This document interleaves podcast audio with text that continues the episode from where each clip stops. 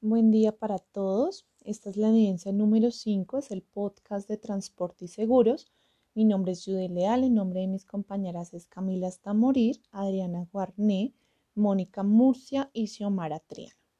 Como tal, pues vamos a, a, responder una serie de preguntas que estaban en nuestra evidencia número 5. El motivo de dedicar este podcast a este tema tan importante de la distribución física el transporte internacional es que hoy en día muchas empresas colombianas que están dirigiendo sus objetivos comerciales fuera de nuestras fronteras, exportando productos o mercancías y utilizándolo para ello distintos tipos de transporte. Por esta razón es de vital importancia conocer los puntos fundamentales de un contrato de transporte internacional. La primera pregunta de nuestra audiencia indica que ¿qué es el contrato de transporte internacional? El contrato de transporte internacional es un documento por el cual una parte, que es el porteador, se obliga frente a otra, que es el cargador o el remitente, por un precio acordado a trasladar o a transportar de un lugar a otro, en este caso de un país a otro, eh, una mercancía para ponerla a disposición del destinatario en el lugar y en las condiciones pactadas por ambas partes.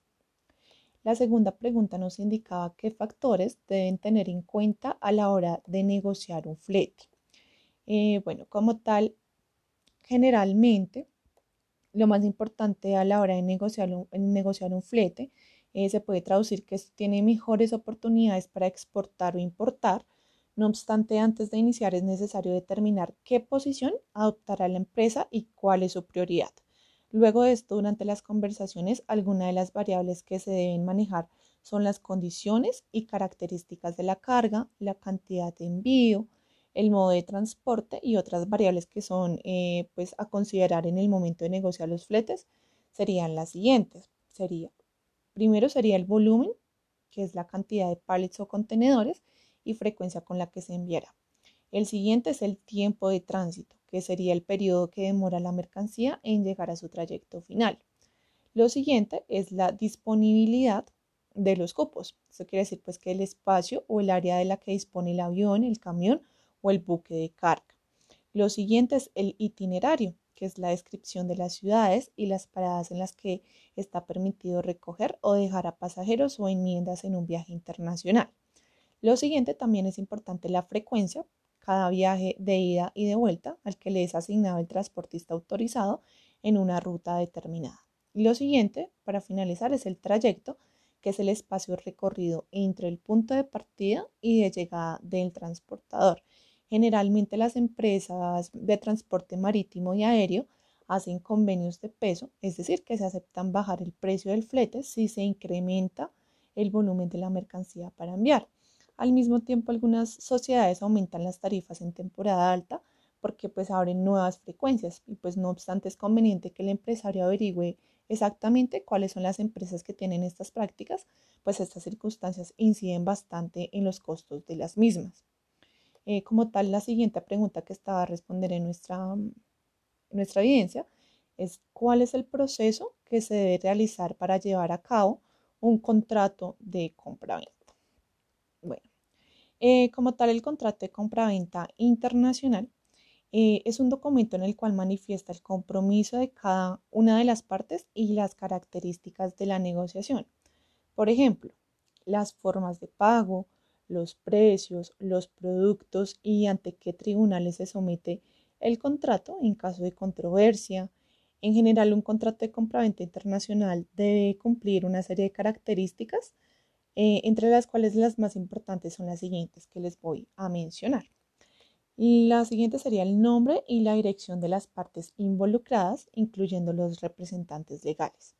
Lo siguiente es el producto y sus especificaciones, es decir, especificar de manera detallada el producto, su composición, características, las muestras, los tamaños, los colores disponibles, etc., como características de exigencia de los compradores. Lo siguiente son las cantidades bien detalladas. Lo siguiente a también tener en cuenta es el valor total del contrato y de la mercancía. Lo siguiente sería términos de negociación internacional, es decir, especificar el término Incoterms al utilizar el pago de impuestos, el lugar de despacho, el plazo de entregas, seguros, etc. También eh, lo siguiente serían los envíos parciales o transbordos, que, están permitidos o no y en qué condiciones. Lo siguiente sería el tipo de embalaje, que son las características del etiquetado, forma de empacar, etc. Lo siguiente sería la inspección de mercancía en caso de ser solicitada por el comprador. Lo siguiente también serían las condiciones y formas de pago. Y por último sería el tribunal de controversias. Eh, pues como tal, esto es como lo más importante a la hora de llevar a cabo el contrato de compra-venta para tenerlo claro. La siguiente pregunta de nuestra evidencia aclarar es quiénes intervienen en el contrato de transporte. En primer lugar, está la empresa estibadora, que es la que se encarga de las operaciones portuarias de manipulación de artículos, que es como la parte administrativa.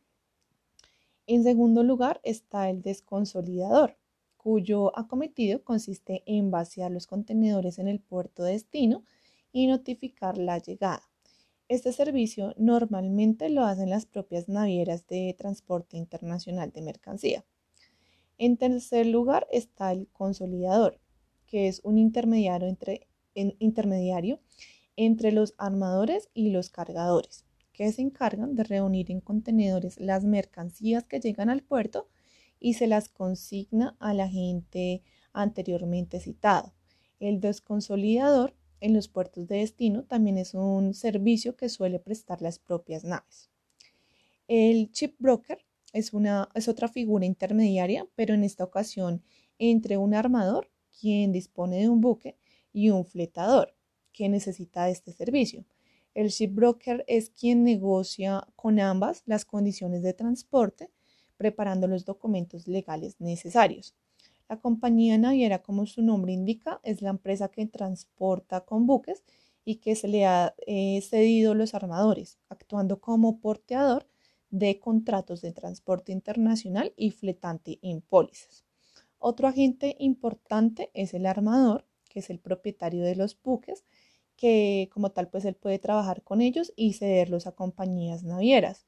Finalmente, los eh, consignatarios marítimos o los, o los consignatarios de buques actúan como representantes de las navieras o armadores en los mismos puertos internacionales y sus funciones son variadas y van eh, de las puramente recaudatorias perdón, hasta eh, las de gestión y administración de la flota. Con funciones muy diferentes, cada agente cumple un importante papel en el contrato de transporte internacional. La siguiente pregunta es, ¿qué documentación se debe completar, eh, contemplar en un transporte, en un contrato de transporte internacional? ¿Qué documentación se debe contemplar en un contrato de transporte internacional? Bueno, como tal les vamos a nombrar los documentos eh, más importantes, más utilizados en los transportes internacionales. Lo primero está la Carta de Porte por Carretera, CMR, que es uno de los documentos de transporte internacional utilizado por los transportistas y operadores logísticos, en el que se establecen las responsabilidades y obligaciones de las partes en un contrato de transporte internacional de mercancías por carretera. El segundo documento más utilizado es el conocimiento de embarque, que es el Bill of Lading, emitido por el agente o compañía de transportes que realiza el transporte marítimo y firmado por el capitán del buque. Evidencia la recepción de la mercancía a bordo, las condiciones en las que se realiza el transporte, es contrato de transporte, y el compromiso de entregar las mercancías en el punto de destino establecido por el titular legal del conocimiento del embarque. El siguiente documento más utilizado es la carta de porte aéreo. Eh, la carta de porte aéreo White Bill es un documento de transporte no negociable que cubre el transporte de carga entre dos aeropuertos. En la carta de porte aéreo debe nombrarse un consignatario, que puede ser el comprador, y no se, puede, y no se le puede exigir que sea a, la orden, ya que no constituye título de propiedad de la mercancía. Eh, también el siguiente documento más utilizado es el conocimiento de embarque multimodal, FBL. El conocimiento de embarque multimodal, FBL, es un documento de transporte internacional que cubre dos o más modos de transporte, como por ejemplo el transporte por carretera y por mar. También se utiliza como contrato de transporte y comprobante de que las mercancías se han recibido. El siguiente documento también eh, muy utilizado es el certificado de seguros de transporte. El certificado de seguros de transporte es un documento que indica el tipo y el importe de la cobertura de seguro en vigor para que un envío concreto de mercancía a un país extranjero. El certificado incluye el nombre de la empresa aseguradora y las condiciones de cobertura del seguro, es necesario aclarar que presentar la copia original del certificado de seguro de transportes para realizar cualquier reclamación. El siguiente documento importante también es la factura comercial internacional. Este es el documento administrativo que tiene toda la información de una venta internacional. Se detalla el concepto, la cantidad y el importe de los productos o servicios vendidos, las condiciones de entrega y de pago, así como los impuestos y demás gastos que genere la venta. El siguiente mm, documento que también es importante es el pack list, cuyo nombre en español es la lista de contenidos. Si bien esta denominación apenas se usa, em, es una versión más detallada de la factura comercial, pero sin información sobre los precios. Debe incluir, entre otros, los siguientes datos. El número de factura, la descripción, la cantidad de mercancía, el peso de la mercancía, el número de paquetes o bultos, así como su numeración y las marcas de expedición. Y por último tenemos también el documento que es el albarán de entrega. El albarán de entrega, también conocido como nota de entrega, es un documento que acredita la entrega de una mercancía al comprador y que debe firmarlo para dejar constancia de que la mercancía se ha entregado correctamente. La siguiente pregunta y última que teníamos en nuestra evidencia es quiénes intervienen y cuándo se aplican los Icoterms y los seguros. Eh, como tal, ¿quién contrata los seguros? La contratación de seguros dependerá del término Icoterms pactado para la operación comercial. En el caso que se utilicen las reglas Icoterms bajo los términos CIF, transporte marítimo, y bajo las siglas CIP, el transporte polivalente, el exportador, es decir, el vendedor, está obligado a conseguir un seguro que beneficie al importador, es decir, al comprador. A pesar de que el riesgo se transmite a este antes de iniciar el transporte, en los demás ICOTEMS contrata el seguro, aquella parte que asume el riesgo de pérdida de la mercancía durante el transporte. Entonces, en las operaciones bajo ICOTEMS CIF y CIP, el exportador debe contratar un seguro de transporte a nombre del importador que faculte a la empresa importadora reclamar directamente al asegurador en caso de un siniestro.